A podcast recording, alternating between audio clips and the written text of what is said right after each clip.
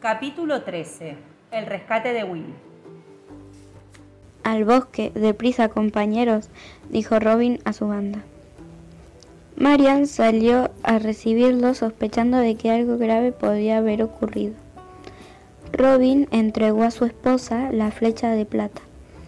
La joven, emocionada, apenas pudo abrazarlo porque los comentarios del, resto de los hombres la pusieron en, en conocimiento de la triste novedad.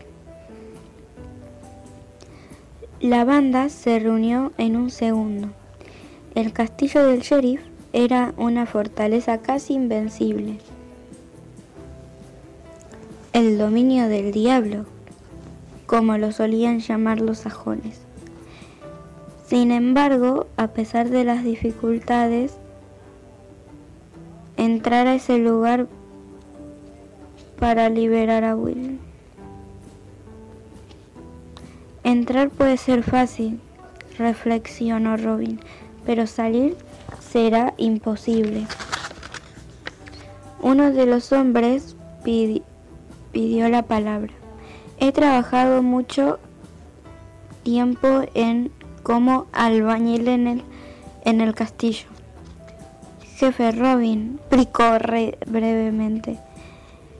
Conozco una salida secreta, un hueco con fuertes rejas escondido entre las malezas. Las rejas pueden abrirse únicamente desde adentro.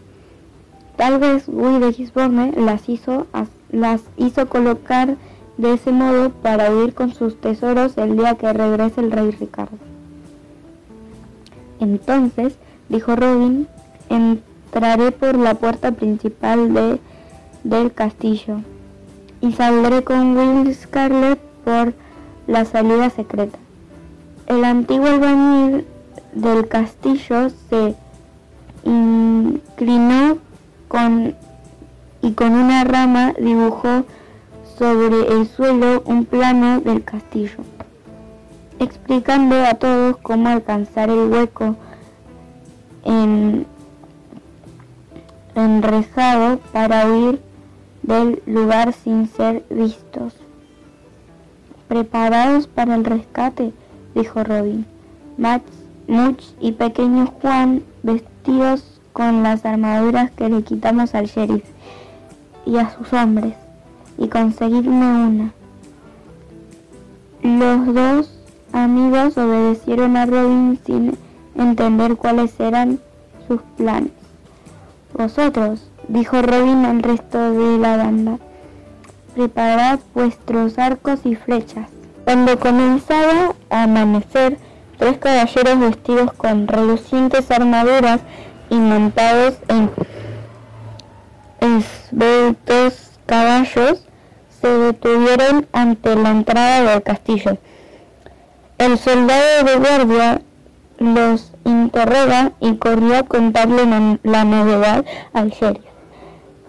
Tres enviados del príncipe Juan quieren entregaros personalmente una carta suya, comunicó el hombre franqueadles la puerta, pero dejadlos bajo vigilancia en el puente mientras traéis la carta. Respondió él que tenía que sea un que, que se tratase de una nueva trampa de Robin Hood.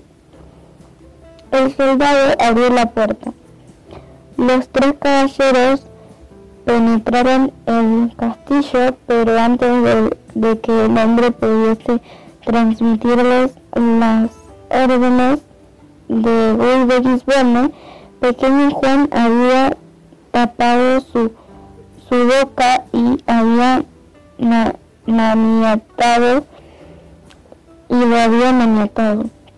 Robin y Mitch, mientras tanto, corrían, corrían los cerrojos de la puerta del castillo. Los tres avanzaron sigilosamente hacia un pasadizo que se había hallaba junto a las murallas y que se conducían a las celdas de los prisioneros. En el momento en que otro de los soldados descubrió a su compañero maniatado y dio la primera señal de alarma, una lluvia de flechas comenzó a derramarse por sobre la muralla. Los soldados intentaron salir hacia el puente y organizar la defensa, pero encontraron los cerrojos echados y se produjo una gran confusión. Robin y sus amigos, por su parte, se vieron de repente ante una puerta cerrada. ¡Apartaos! dijo pequeño Juan al tiempo que impulsaba todo su peso sobre la puerta y ésta cedía abriéndoles el paso. Los tres ascendieron por una escalera de piedra sombría, en cuyo extremo un guarda permanecía de pie. ¡Guarda! gritó Much. El guarda tomó una antorcha que ardía, sujeta a la pared, y se dio vuelta iluminando la escalera. Pequeño Juan lo esperaba ya y descargó sobre él un fuerte golpe que lo dejó tendido como un leño. Much recogió el manojo de llaves que había quedado junto al cuerpo del guarda derribado.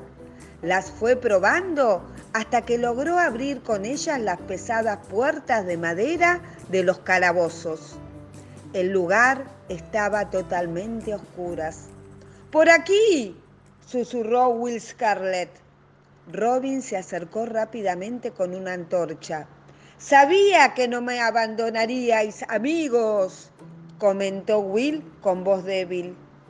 A lo largo del corredor fueron apareciendo otros prisioneros, pálidos y enflaquecidos.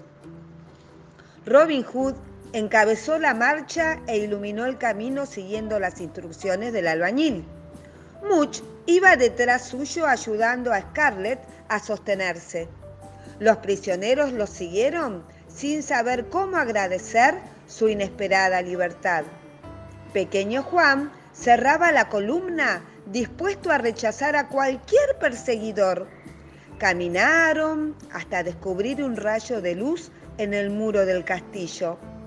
Robin abrió la puerta de rejas y todos salieron a un espacio abierto. El centinela de la banda distinguió a la distancia a los hombres que emergían por el hueco de la muralla. Agitó su mano para indicar a Robin que los había visto y desapareció entre las matas. En el patio de la fortaleza, Guy de Gisborne había logrado que sus hombres reabrieran la puerta principal. En el momento en que una patrulla de jinetes salía en busca de los invisibles atacantes, se escuchó el sonido de un cuerno. Las flechas que brotaban desde atrás de los árboles cambiaron bruscamente su rumbo. En lugar de dirigirse hacia los muros del castillo, tendieron una especie de barrera que cubrió la marcha de los hombres que huían del dominio del diablo siguiendo los pasos de Robin Hood. Algunos de los soldados cayeron de sus caballos, otros retrocedieron. Cuando el grupo de Robin y los prisioneros llegó al límite del bosque, se oyó otra vez el sonido del cuerno. La lluvia de flechas cesó.